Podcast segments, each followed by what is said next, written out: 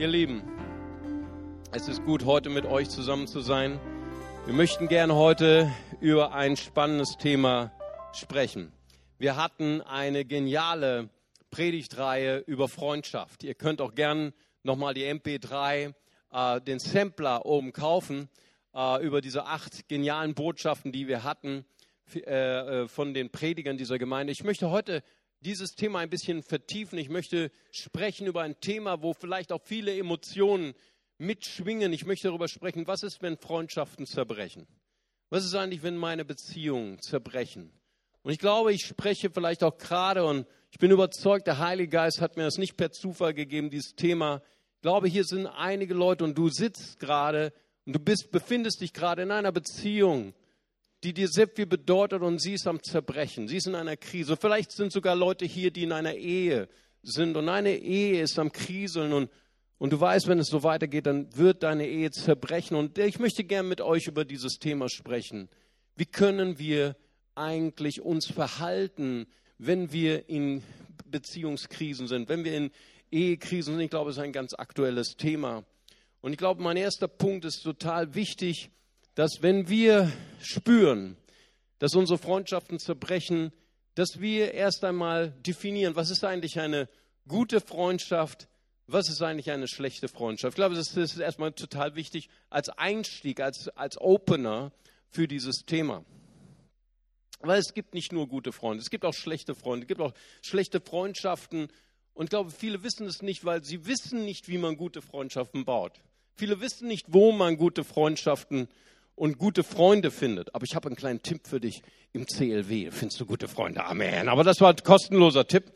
Ähm, okay, aber, aber ich denke, es ist ganz wichtig, dass wir wissen sollten, habe ich eigentlich gute Freunde oder habe ich schlechte Freunde? Warum eigentlich? Weil Andy Stanley, ein, ein, ein Pastor aus den USA, sagt das, weißt du, Freunde, die du dir aussuchst, haben einen gewaltigen Einfluss auf dein Leben. Andy Stanley sagt, uh, friends can make you or break you. Also Freunde können dein Leben besser machen oder sie können dein Leben zerbrechen. So ist es. Und deswegen ist es so wichtig, dass wir wissen, haben wir eigentlich gute Freunde gewählt in unser Leben oder haben wir schlechte Freunde gewählt? Weil Freunde, mit denen du dich umgibst, sie werden deine Zukunft erheblich bestimmen. Wir Deutschen haben so einen Spruch, wir sagen, sage mir, wer deine Freunde sind, ich sage dir, wer du bist. Das ist eine, das ist eine Wahrheit. Und ich glaube, wir sollten wirklich uns bewusst machen, welche Freunde habe ich mir eigentlich gewählt. Und stellt euch vor, jeder von euch hier in diesem Saal hätte die Möglichkeit, heute an diesem Nachmittag sich in eine Zeitmaschine zu setzen. Ha, stell dir das mal vor. Das wäre eine Zeitmaschine und du hättest die Möglichkeit, dort hinein zu, dich zu setzen und dann ist ein kleines Rädchen, dann kannst du einstellen, zehn Jahre zurück, 20 Jahre zurück, 30 Jahre zurück. Und du vielleicht wünschst dich das einer, was würdest du dir wünschen, was würdest du vor 10, 20, 30 Jahren anders machen? Nun, keiner von euch würde sich wünschen, ich wünsche mir andere Feinde, weil Feinde die kannst du dir nicht auswählen. Feinde kommen umsonst. Ja? Die, die kommen sowieso in dein Leben. Die kannst du dir nicht aussuchen. Okay, das, das ist einfach so. That's, that's life. Das ist das Leben. Aber Freunde, die wählen wir uns. Ist nicht so. Und du, hörst dich, du würdest dich vielleicht fragen, wenn du dort in der Zeitmaschine sitzen würdest, würde ich mir vielleicht andere Freunde wählen? Würde ich mir vielleicht die, würde ich mir wirklich dieselben Freunde wählen, die ich über Jahre lang, die mich begleitet haben, die vielleicht auch mich zerbrochen haben?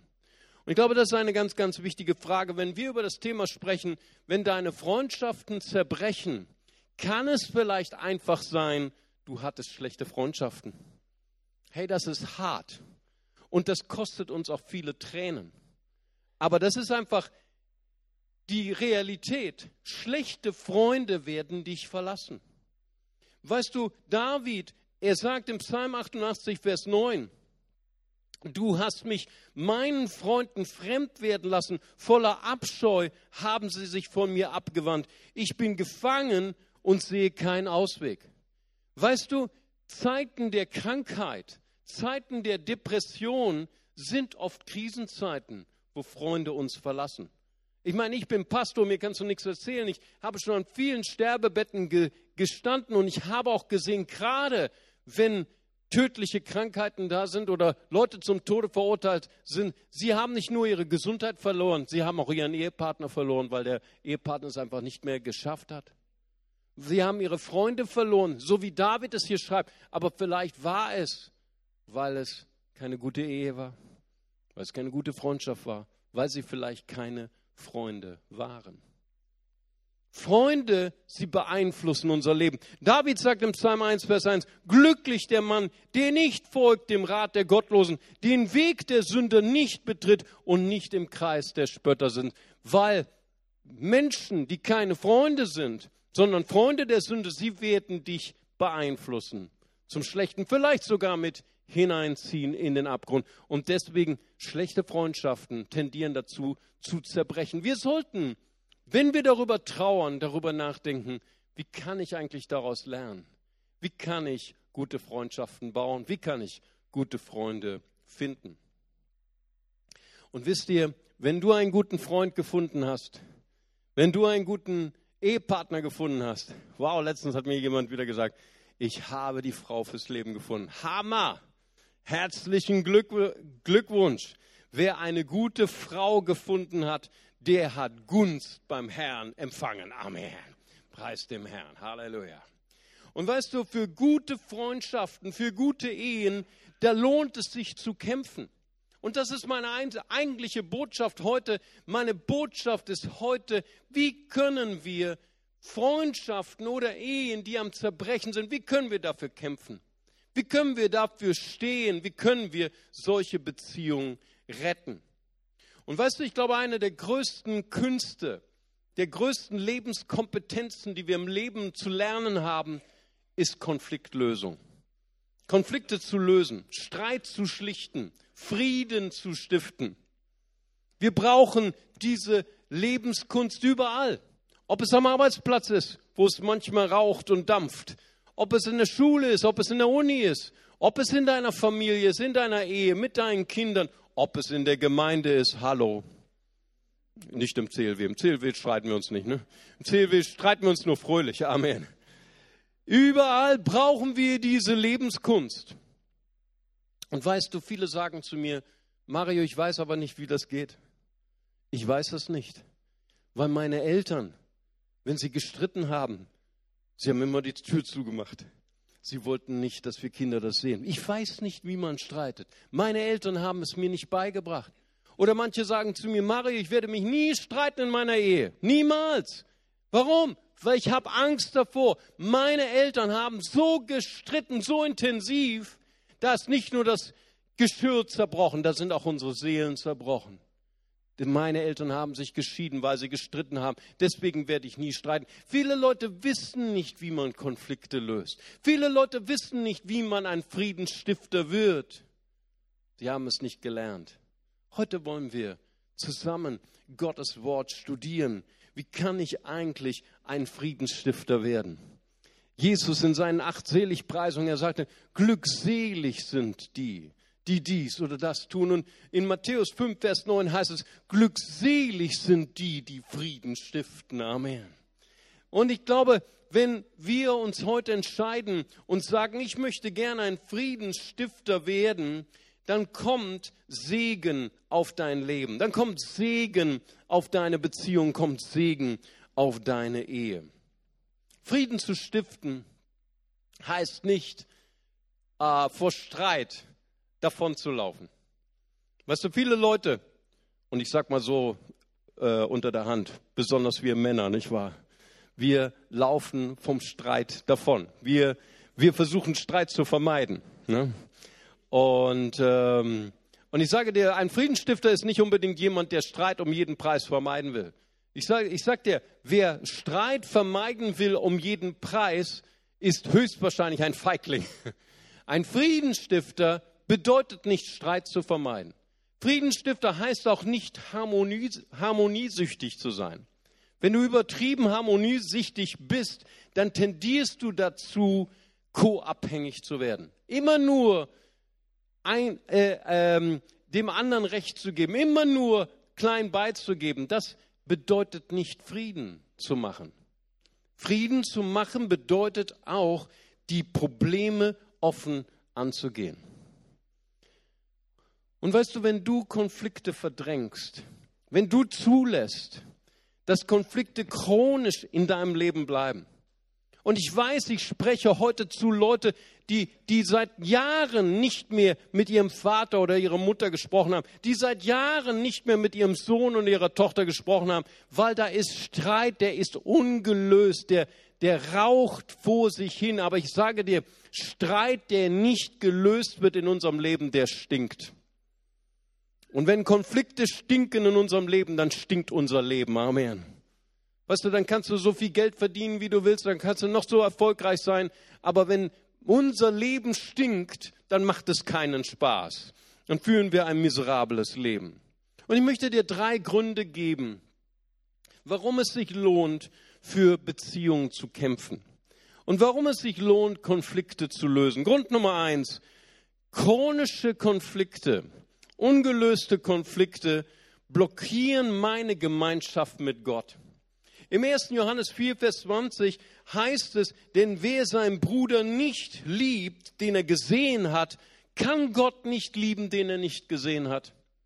Das heißt also, wenn ähm, ich chronische Konflikte zulasse in meinem Leben, blockiert es meine Gemeinschaft mit Gott. Und ich möchte eine gute Gemeinschaft haben mit Gott. Amen. Du möchtest eine gute Beziehung zu Gott haben. Und deswegen sagt die Bibel, fang ganz praktisch an. Fang an mit deiner Schwiegermutter. Amen. Für mich ist das überhaupt kein Problem, weil ich habe die beste Schwiegermutter der ganzen Welt. Amen. Bei mir gibt es andere Herausforderungen. Amen. Zweitens, es blockiert meine Gebete, wenn ich ungelöste Schwierigkeiten habe und Konflikte, dann blockiert es meine Gebete. Hammer. Ich glaube, die Frauen werden sich jetzt total freuen, weil ich habe einen Vers, der ist nur für die Männer. Amen. Ich spüre jetzt schon die Vorfreude der Frauen. Da heißt es hier im 1. Petrus 3, Vers 7, ihr Männer, ebenso wohnt bei den Frauen, mit, bei euren Frauen mit Einsicht, als bei einem schwächeren Gefäß. Dem Weiblichen gebt ihnen Ehre als solchen, die auch Miterben der Gnade des Lebens sind, damit eure Gebete nicht verhindert werden. Hammer, Pastor Daniel. Das heißt also, wenn wir chronische Konflikte in unserer Ehe zulassen. Gott sagt, deine Gebete werden nicht erhört. Wow. Ich habe eben mit so ein paar Ehemännern nach dem ersten Gottesdienst gesprochen. Wir haben gesagt, super Predigt, super, hey gut, Pastor. Ich sage, na, wer hatte wie hatte der Punkt gefallen Nummer zwei? Ne, deine Gebet. Oh, das habe ich direkt umgemünzt auf meine Frau. Ey, die Männer sind immer so klug, preis dem Herrn. Schau mal, Punkt Nummer drei. Warum lohnt es sich, chronische, Beziehung, chronische Konflikte in unserer Beziehung zu lösen? Du erntest, was du sähst. Jakobus 3, Vers 18 heißt, die Frucht der Gerechtigkeit aber wird in Frieden denen gesät, die Frieden stiften. Das heißt, es lohnt sich, ein Friedensstifter zu sein. Es lohnt sich, Frieden zu stiften in unseren Beziehungen, in unseren Freundschaften, in unserer Ehe, weil wir werden die Frucht des Friedens ernten.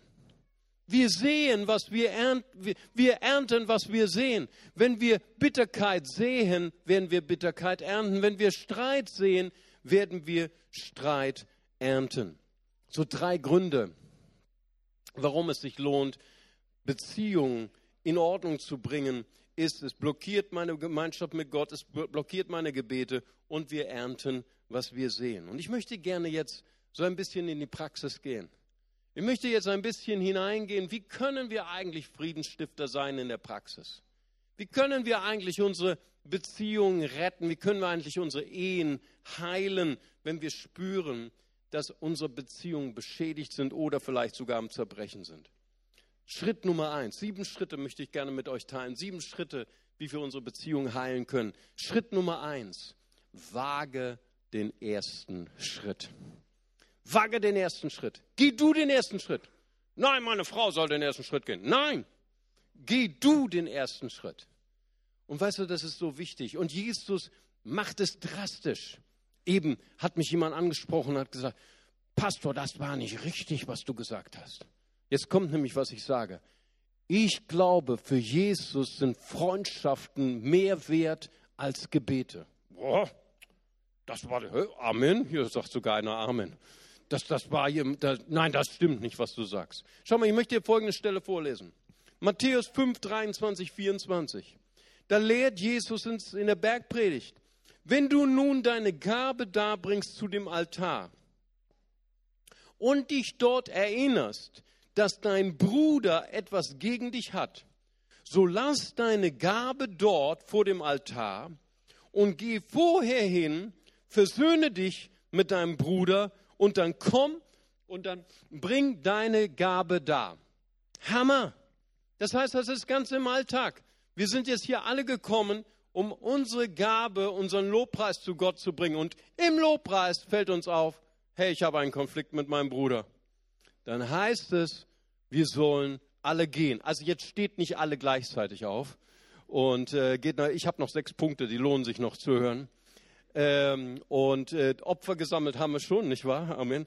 Die Bibel sagt, du kannst es hier lassen, du kannst es hier lassen. Steht hier im Vers, es war nur Spaß.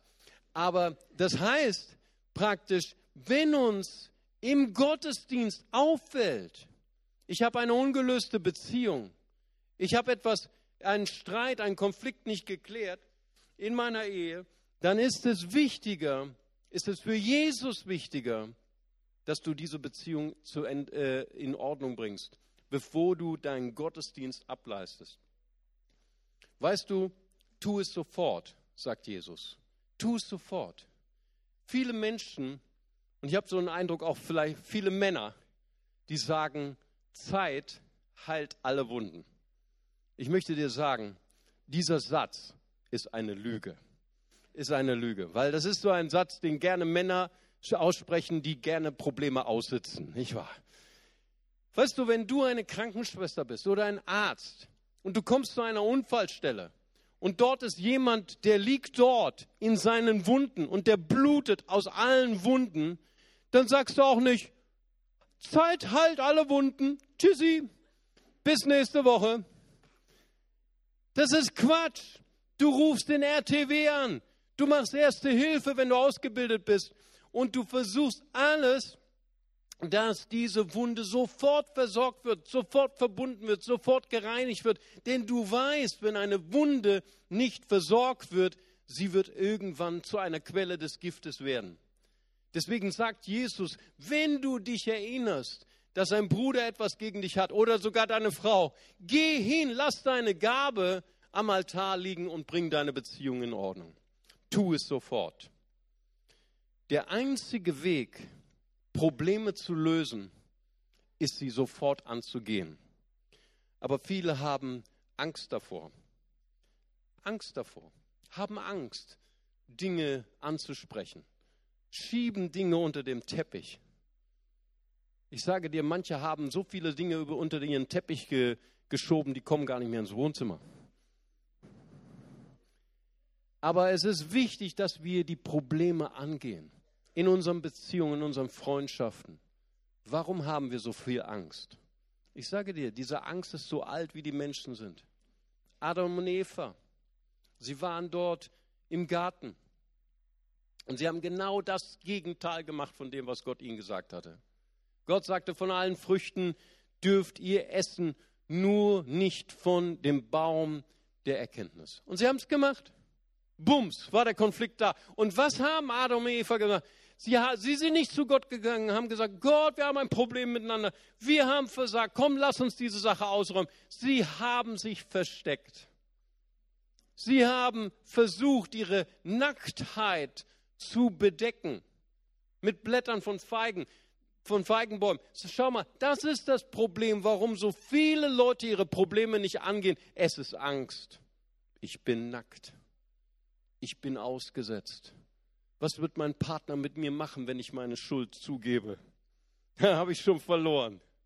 Dann wird, er mir, dann wird er mir sein Messer direkt ins Herz stechen. Dann wird er meine Schwachheit ausnutzen. Das ist genau der Punkt. Viele Menschen haben Angst, sich die Blöße zu geben. Viele Leute haben Angst, ihre Probleme anzugehen. Und weißt du, viele Leute haben schon zu mir manchmal gesagt am Telefon, Mario, du kannst dir nicht vorstellen, warum habe ich diese Frau geheiratet? Ich muss irgendwie in einer geistlichen Umnachtung gewesen sein oder unter zu viel Alkohol.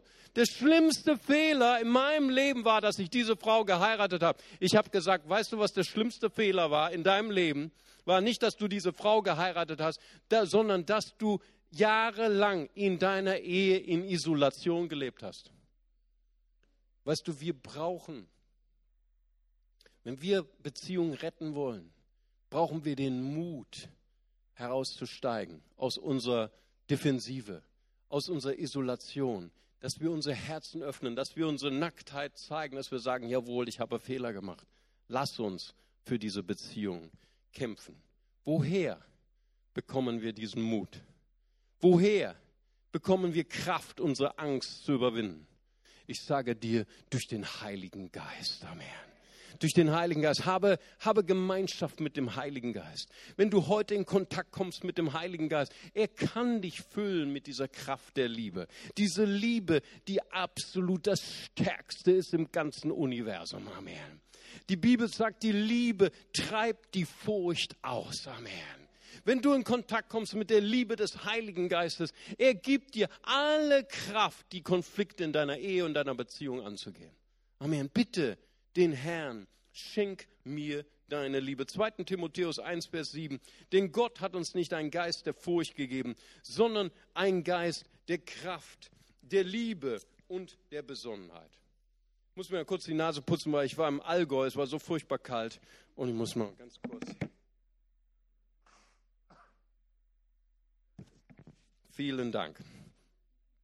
Viele Leute, was hast du im Allgäu gemacht? Hast du Urlaub gemacht, um Gottes Willen? Preis dem Herrn. Ich habe dem Herrn dort gedient. Amen. Zweitens, bitte Gott um Weisheit. Frag Gott danach und er wird dir gerne geben. Jakobus 1, Vers 5 heißt es, wenn aber jemand von euch Weisheit mangelt, so bitte er Gott, der allen willig gibt und keine Vorwürfe macht, und sie wird ihm gegeben werden. Bitte den Herrn. Sag Gott, ich stehe vor diesem Konfliktgespräch. Ich stehe davor, meine Beziehung wieder in Ordnung zu bringen. Gib mir deine Weisheit.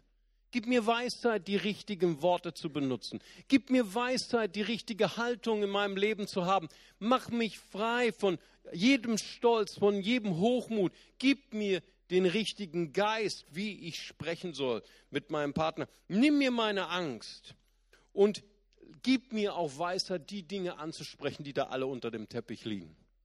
In der richtigen Art und Weise. Punkt Nummer drei. Wenn ich ein Konfliktgespräch starte, dann starte ich mit der Schuld des anderen. Amen. Wow, cool. Ich dachte schon, im ersten Gottesdienst habe ich diese Falle auch eingebaut. Da hat keiner, ich habe nur so ein leichtes Schnarchen gehört. Ne? Nein, nein. Ihr seid gut, preis dem Herrn. Nein, ich beginne mit meiner Schuld. Wenn ich so in eure Augen schaue, dann weiß ich, dass alle, die hier sitzen, und bei manchen weiß ich das sogar noch, noch anders, aber die meisten, die hier sitzen, Mario, ich weiß ganz genau, der Konflikt, den ich habe, 99 Prozent der Schuld an diesem Konflikt hat sie, hat er. Aber wenn ich mir die Augen genau anschaue von euch, dann sehe ich hier sogar manche, die sagen, nein, nein, Mario, nicht 99 Prozent, 99,9 Prozent hat sie Schuld, hat er Schuld. Ich möchte dich heute motivieren. Wenn das heute auch so ist, dass du überzeugt bist, dass 99 Prozent plus 0,9 Prozent und eben habe ich mit einer Brasilianerin gesprochen, die hat gesagt, nein, nein, Pastor, es ist 99,99999 hat er Schuld. okay, ganz egal, wer du bist. Ich möchte dich ermutigen, dass du anfängst mit deiner Schuld. Dass du anfängst mit deiner Schuld. Warum? Weil, weißt du, was die Bibel sagt? Das sage nicht ich, sondern die Bibel sagt, die Ursache von Konflikten, die Ursachen von Streit ist meine Selbstzentriertheit, ist mein Egoismus. In Jakobus ähm, Kapitel 4, Vers 1 heißt es, woher kommen Kriege? Woher Streitigkeiten unter euch? Nicht daher aus euren Lüsten, die in euren Gliedern streiten. Wow, das ist, das ist eine harte Botschaft. Das heißt, woher? Was ist die Ursache Nummer eins für Konflikte in meinem Leben? Bin ich selbst. Ist, weil ich in Konflikt bin mit mir selbst. Weil ich in Konflikt bin mit Gott. Kommt daher, dass ich egoistisch bin, kommt daher, dass ich selbstzentriert bin. Und deswegen sollten wir, wenn wir in ein Gespräch gehen, mit unserem Freund, mit unserem Partner, sollten wir mit unserer Schuld anfangen. Sollten wir vorher mit Gott gesprochen haben und sagen, Gott, ich bringe dir meinen Egoismus. Gott, ich gebe dir meine Selbstzentriertheit. Ich bringe das ans Kreuz. Was ich habe auch manches Gespräch geführt, auch mit Christen, die sich haben scheiden lassen. Ja, das gibt es auch bei Christen. Das gibt es auch bei Christen. Und ich sage dir, das ist kein Spaß. Eine Ehescheidung durchzumachen, ist wie die Hölle auf Erden. Und weißt du, dann habe ich mal, habe ich mit dem einen oder anderen telefoniert. Und dann haben sie zu mir gesagt, Mario, wir, wir sind geschieden, der Grund war, wir passten einfach nicht zusammen. Ich habe gesagt, das ist das Allerdümmste, was ich jemals gehört habe. Weil ich kenne kein einziges Ehepaar, wo die beiden zusammenpassen. Ne, überhaupt nicht. Ich kenne kein Ehepaar, das zusammenpasst. Und das hat einen Grund. Das hat Gott extra so gemacht dass du in der ersten Zeit, wo du überhaupt gar keinen Verstand mehr hast, weißt du, diese erste Liebe, die hat deinen Verstand weggebraten, ja. Ganz egal, was Leute zu, wieso heiratest du die? Das, du hast es gar nicht gehört, weil irgendwo war da Petersilie in den Ohren oder keine Ahnung. Du hast diese Frau geheiratet. Irgendwann, nach vielen Jahren, kommt dir Gedanke, warum habe ich diese Frau geheiratet? Sie ist völlig anders als ich. Und nicht nur, dass ich verstehe sie nicht, wenn sie zu mir spricht, das ist wie Chinesisch oder Russisch. Keine Ahnung. Weißt du, was die gute Botschaft ist? Es ist so toll, dass dein Partner nicht so ist wie du. Amen. Weil das wäre eine Katastrophe. Wir haben mit dir schon genug Arbeit. Wir brauchen nicht noch so einen wie du. Und es ist fantastisch, dass wir verschieden sind. Weißt du, weil wir verschieden sind, können wir uns weiterbringen. Wenn wir verschieden sind, können wir uns ergänzen. Amen. Preis dem Herrn. Und das ist so wunderbar, dass deine Frau, dass dein Mann so ganz anders ist als du, weil das ist deine Herausforderung zu wachsen. Amen. Das ist deine Herausforderung, geistlich zu wachsen. Nein, nein. Das ist nicht, Beziehungen gehen nicht auseinander, weil, ähm, weil, weil ihr so verschieden seid, sondern einer von euch beiden, und das wird ihr, würdet ihr noch schon rausfinden, der ist einfach nicht erwachsen gewesen. Und deswegen ist meine Botschaft, werde erwachsen. Amen.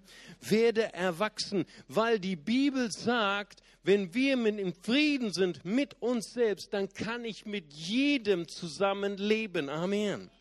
Und weißt du, der zweite Punkt ist, der erste Punkt ist Egoismus und Selbstzentriertheit. Der zweite Punkt ist Stolz.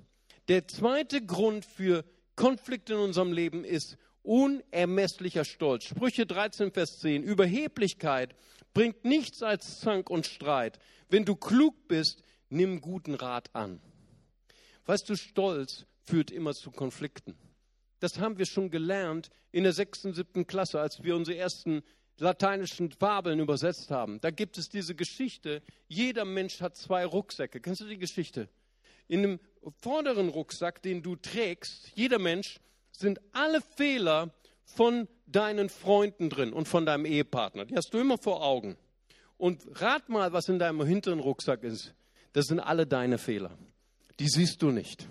Genau, aber wir sehen sie. Das ist das Problem. Du denkst, du hast keine Fehler, aber wir sehen sie. Und deswegen brauchen wir auch gute Freunde. Deswegen brauchen wir auch einen guten Ehepartner, der ab und zu in deinen hinteren Rucksack hineinschaut und sagt, Schatz, da ist etwas, lass mich dir helfen, es loszuwerden.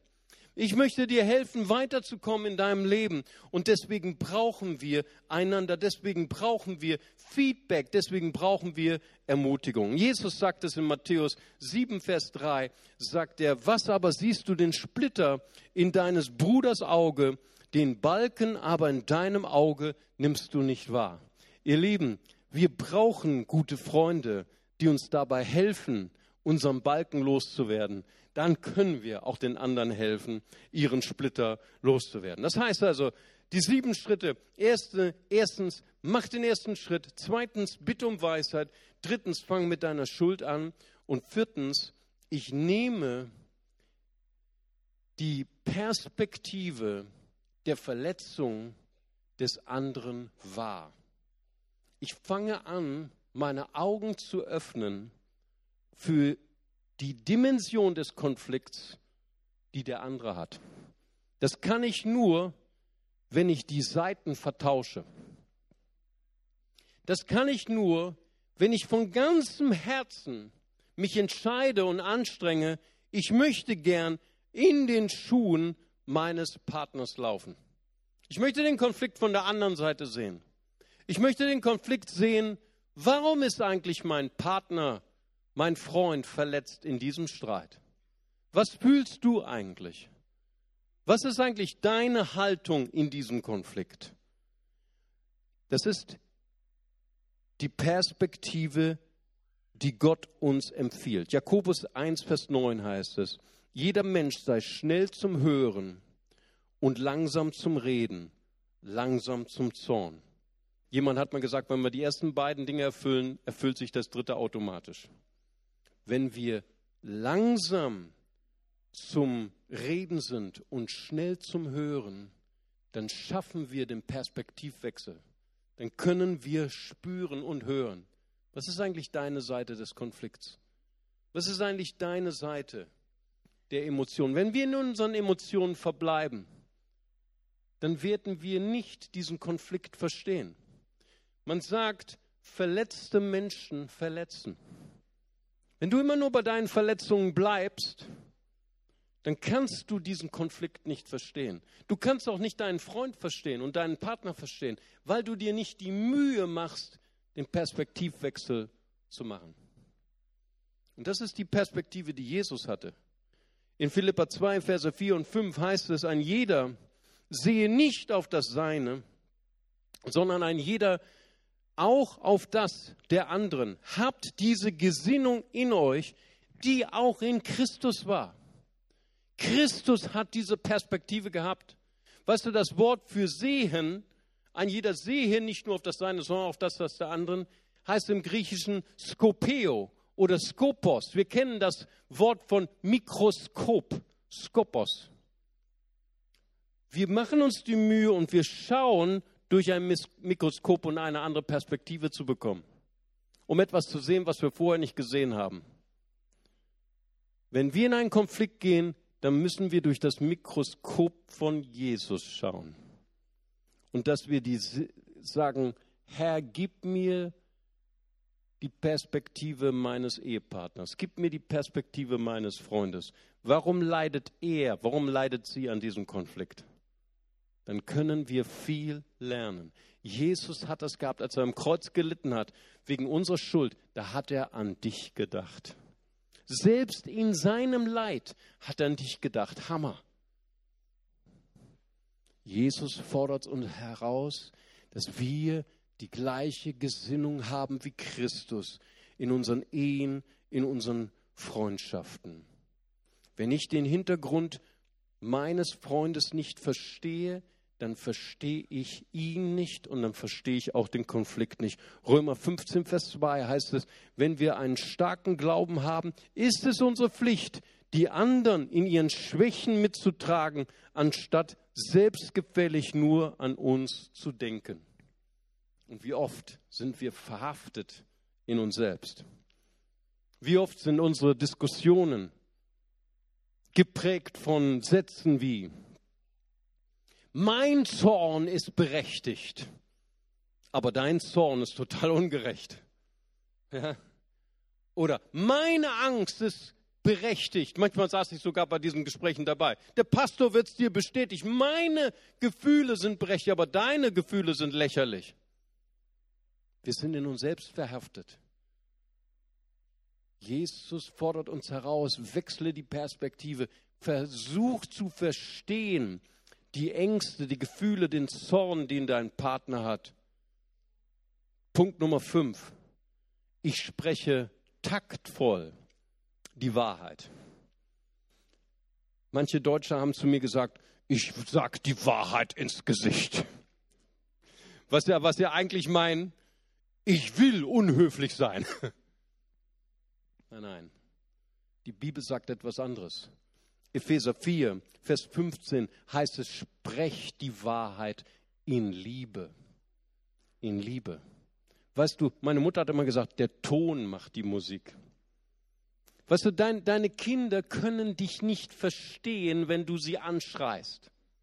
Sie können, du kannst noch so viel die Wahrheit schreien, sie hören die Worte nicht. Sie hören nur deine Emotionen. Und deine Emotionen sind Zorn. Das ist das, was sie behalten. Die Bibel sagt, wenn wir die Wahrheit reden, reden wir es mit Liebe, weil Liebe ist der Träger der Wahrheit. Sprüche 12, Vers 18 heißt es, die Zunge der Weisen bringt Heilung. Weißt du, es kommt darauf an, wie wir es sagen. Wir verwenden keine provozierenden Worte, die den anderen provozieren. Du bist immer ungerecht. Und zwar immer. Und schon ist dein Partner im Stalingrad Schützengraben ich bin überhaupt nicht immer ungerecht, weil da und da und da und da und da war ich nicht ungerecht. Das heißt, wir sagen es anders. In der Psychologie sagen wir, wir nehmen eine Ich-Botschaft. Ich habe empfunden. Wir senden sogar eine Emotion mit unserer Ich-Botschaft. Ich habe empfunden, das, was du gesagt hast oder getan hast, und zwar an dem und dem Tag, möglichst mit Datum. Das ist jetzt für Deutsche, okay? Zu der und der Uhrzeit, an dem und dem Ort. Sei konkret. Das habe ich als ungerecht empfunden. Und schon ist der Satz ganz anders angekommen. Du hast nicht ihre Persönlichkeit bestimmt. Du bist immer ungerecht. Nein, die Worte, das, was du gesagt hast, das, was du getan hast, habe ich als ungerecht empfunden. Und der andere kann aus seinem Graben herausklettern und sagen, Schatz, wenn ich das gewusst hätte. Das habe ich ganz anders gemeint, aber ich sehe, du bist verletzt, es tut mir leid. Schau, was, verstehst du, nimm Worte, die nicht provozieren. Weißt du, wir sind noch, Pastor Daniel und ich, wir sind schon, schon älteres Semester, aber wir fühlen uns noch wie Teenager. Aber wir sind schon ein bisschen älter als die manche von den Jugendlichen. Ihr wisst nicht mehr, wie das war damals im Kalten Krieg, ne? die alten Zeiten, nicht wahr? Weißt du, damals im Kalten Krieg gab es sogenannte Abschreckungswaffen. Es war die sogenannte atomare Gleichgewicht. Das waren Massenvernichtungswaffen äh, mit Atomsprengköpfen versehene Raketen und niemand wollte und niemand hatte die Absicht, sie abzuschicken oder abzustarten. Äh, sie waren nur da, um das, das Gleichgewicht zu halten. Niemand wollte sie ab, äh, ähm, äh, soll, wollte sie starten und niemand hat sie gestartet, Gott sei Dank.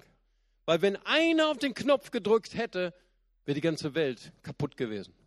Das wussten alle. Weißt du, auch in der Ehe gibt es sogenannte Massenvernichtungswaffen. Und es ist wichtig, dass wir uns verpflichten und sagen, ich werde nie auf den roten Knopf drücken. Amen. Ich werde nicht meinen Freund oder Partner bedrohen. Wenn du nicht das tust, was ich will, dann lasse ich mich scheiden. Hammer. Wir drohen nicht. Wir benutzen keine Massenvernichtungswaffen. Amen. Es ist wichtig, dass wir uns dazu verpflichten. Es ist wichtig, dass wir uns das verbieten, sondern wir sprechen die Wahrheit mit Liebe. Punkt Nummer sechs. Löse das Problem und nicht die Schuld. Viele wollen immer die Schuld lösen. Viele Denk immer, ein Konflikt ist wie ein Gericht. Nein, vergiss doch nicht, dass dein Ehepartner mit dir in einem Team ist. Amen. Dass dein Freund mit dir in einem Team sind. Ja, ihr habt eine Meinungsverschiedenheit, aber es ist wichtig, die Probleme anzugehen und nicht die Schuld. Kolosser 3, Vers 8 sagt, nun legt aber alles ab von euch. Zorn, Grimm, Bosheit, Lästerung, schandbare Wort aus eurem Mund. Befreie dich von Wut. Befreie dich von Beleidigung. Befreie dich von schmutzigen Worten. Auf keinen Fall deinen Freund oder Ehepartner einschüchtern und schon gar nicht durch körperliche Aktionen. Das muss uns allen klar sein. Wir drücken nicht den roten Knopf. Wir lösen das Problem und nicht die Schuld. Und Punkt Nummer sieben. Mach den ersten Schritt, bitte um Weisheit, fang an mit deiner Schuld, ähm, empfange die Perspektive des anderen, spreche taktvoll die Wahrheit, löse das Problem nicht die Schuld, sondern der letzte Punkt ist, Fokus ist Versöhnung und nicht Verträge. Viele Leute wollen immer Verträge, wollen die Kontrolle. Aber ich, es muss dir einfach klar sein, dass in einer Ehe, dass in einer Freundschaft kann man auch verschiedener Meinung sein. Das ist einfach so. Deine Frau ist nicht mit dir einer Meinung, weil du bist einfach falsch. du weißt es nur noch nicht, aber in zehn Jahren weißt du es. Amen. Es ist nicht schlimm, wenn ihr verschiedener Meinung seid. Es ist wichtig, dass ihr für eure Beziehung kämpft. Amen. Suche die Versöhnung. Versöhnung heißt nicht immer, dass wir immer alle einer Meinung sind. Weißt du, man kann sich über die kleinsten Kleinigkeiten streiten. Gott hat uns einen Auftrag gegeben, uns allen. Mag es sein für deine Beziehungen in der Gemeinde, mag es sein für deine Freundschaften, mag es sein für deine Ehe. 2. Korinther 5, Vers 18. Gott hat, sich, hat dich mit sich selbst versöhnt. Aber nicht nur das, sondern er hat uns auch einen Dienst der Versöhnung gegeben. Gott hat uns beauftragt, Friedensstifter zu sein. Brückenbauer zu sein. Sei nicht ein Mauerbauer. Übrigens, die Mauer ist schon gefallen. Amen. Preis dem Herrn. Sondern sei nicht ein Mauerbauer, sei ein Brückenbauer. Sei ein Friedensstifter. Halleluja. Ich möchte gern, dass wir unsere Augen zusammenschließen und dass wir zusammen beten. Bevor ich bete, würde ich von ganzem Herzen mit brennendem Herzen eine Einladung aussprechen. Ich möchte gerne fragen, vielleicht ist jemand hier und du sagst, diese Botschaft ist mir total durchs Herz gegangen. Ich habe heute das erste Mal verstanden, dass die Konflikte, in denen ich stecke, etwas mit mir zu tun haben. Ich habe das verstanden, was das Wort Gottes sagt, dass Kriege dass Streitigkeiten, die unter uns herrschen, haben mit mir zu tun, weil ich nicht in Harmonie mit mir bin. Nein, ich bin im Streit mit mir selbst. Und noch mehr, ich bin im Streit mit Gott.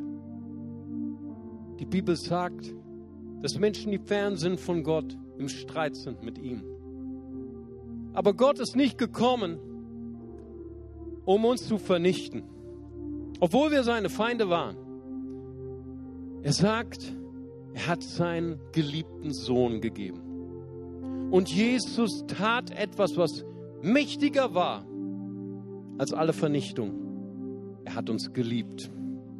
Er hat uns geliebt. Das heißt im Römer, er starb für uns, als wir noch Sünder waren, als wir noch Feinde Gottes waren. Warum tat er das? Weil Gott möchte dein Freund sein. Gott möchte mit dir zusammen sein. Er möchte dich mit ihm versöhnen. Und ich möchte fragen, heute Nachmittag, ist jemand hier, der sagen möchte, ich brauche so sehr Gott als meinen Freund. Ich möchte mit Gott versöhnt werden. Dann habe ich eine wunderbare Botschaft. Die Bibel sagt in Johannes 3, Vers 16, so sehr hat Gott die Welt geliebt, dass er seinen eingeborenen Sohn gab. Jeder, der an ihn glaubt, wird nicht verloren gehen, sondern hat ewiges Leben. Ich möchte gern fragen, ist heute jemand hier, der sagt, ich möchte Jesus Christus als meinen Retter, als meinen Herrn in mein Herz einladen? Dann heben Sie, dann hebe doch gerade jetzt deine Hand. Ich würde gern, gern für dich beten. Gott segne Sie, hier vorne. Gott segne Sie. Dort oben ist noch jemand. Gott segne Sie. Amen. Ich freue mich. Ist noch jemand da? Dann heben Sie ganz kurz Ihre Hand. Ich habe die Hand gesehen. Hier ist noch jemand. Gott segne Sie. Da hinten ist noch jemand. Gott segne Sie. Ist noch jemand hier, der sagen möchte, ich möchte, dass Jesus in mein Herz kommt, dass Jesus mein Herz heilt und dass er mich rettet von Sünde und Schuld. Dann heben Sie ganz kurz Ihre Hand. Ich habe Ihre Hand gesehen. Wunderbar. Dort ist noch einer und noch eine Hand. Hammer. Ich sage euch, heute ist eine Party im Himmel. Amen. Ist noch jemand da? Dann heben Sie ganz kurz Ihre Hand. Ich habe diese Hand gesehen. Dankeschön. Hier ist noch eine Hand. So viele Hände heute. Heute ist eine Erweckungsluft hier. Ist noch jemand da? Dann, dann heben Sie ganz kurz Ihre Hand. Ich würde gern für Sie beten. Es ist eine Freude im Himmel hier. Gott segne Sie dort oben. Amen. So fantastisch. So fantastisch. Halleluja.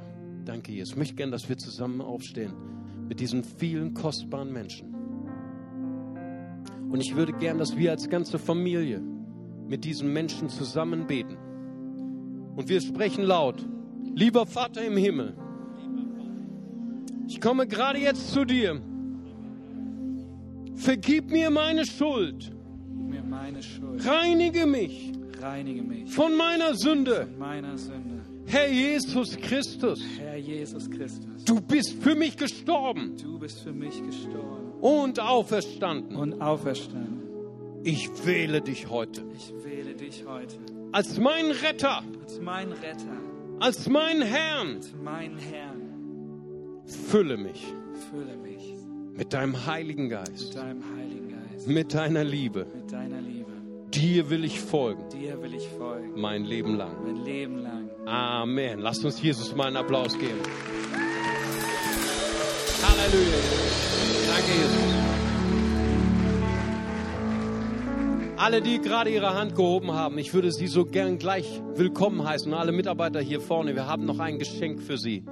Das ist so kostbar, was sie heute gemacht haben, dass sie sich entschieden haben für Jesus Christus. Wir möchten ihnen gern helfen, den nächsten Schritt zu machen. Wir möchten sie gern begleiten. Aber ich würde gern, dass wir noch einmal kurz unsere Augen schließen. Weil ich glaube auch, hier sind einige Nachfolgerinnen und Nachfolger Jesu. Für die war heute diese Botschaft. Du bist gerade in großer Not. Deine beste Freundschaft ist in einer großen Krise. Hier sind sogar manche, deren Ehen in Gefahr sind, zu zerbrechen. Aber der Herr hat heute zu dir gesprochen. Er hat zu dir gesagt, hab Mut. Hab Mut. Lass den Mut nicht sinken. Geh den ersten Schritt. Steh zu deiner Schuld, zu deiner 0,00001 Schuld. Mach den ersten Schritt. Hab Mut, ein Friedensstifter zu sein. Wie finden wir diesen Mut? Bei dem Heiligen Geist. Und ich möchte gerade jetzt für jeden beten, der sagt, ich brauche diesen Mut, meine Freundschaft, meine Ehe zu retten, zu heilen. Öffne deine Hände einfach an deinem Platz und ich werde gerade jetzt beten, dass die Liebe dich erfüllt. Die Liebe ist der Motor für alles. Vater, ich danke dir für jeden, der gerade jetzt seine Hände öffnet. Ich danke dir für jeden, der Kraft braucht in seiner Beziehung, in seiner Ehe. Füll sie, Herr, mit diesem Mut, den ersten Schritt zu machen. Füll sie mit diesem Mut, auch ihre Nacktheit zu zeigen, ihre Schuld zu offenbaren. Und ich danke dir, Herr, dass du große Wunder tun wirst in unseren Freundschaften, dass du große Wunder und Heilung tun wirst in unseren Ehen. Ich danke dir von ganzem Herzen dafür, denn du bist ein mächtiger, ein großartiger Gott. Herr Jesus Christus, lasst uns ihm einen Applaus geben und lasst uns ihm singen. Amen.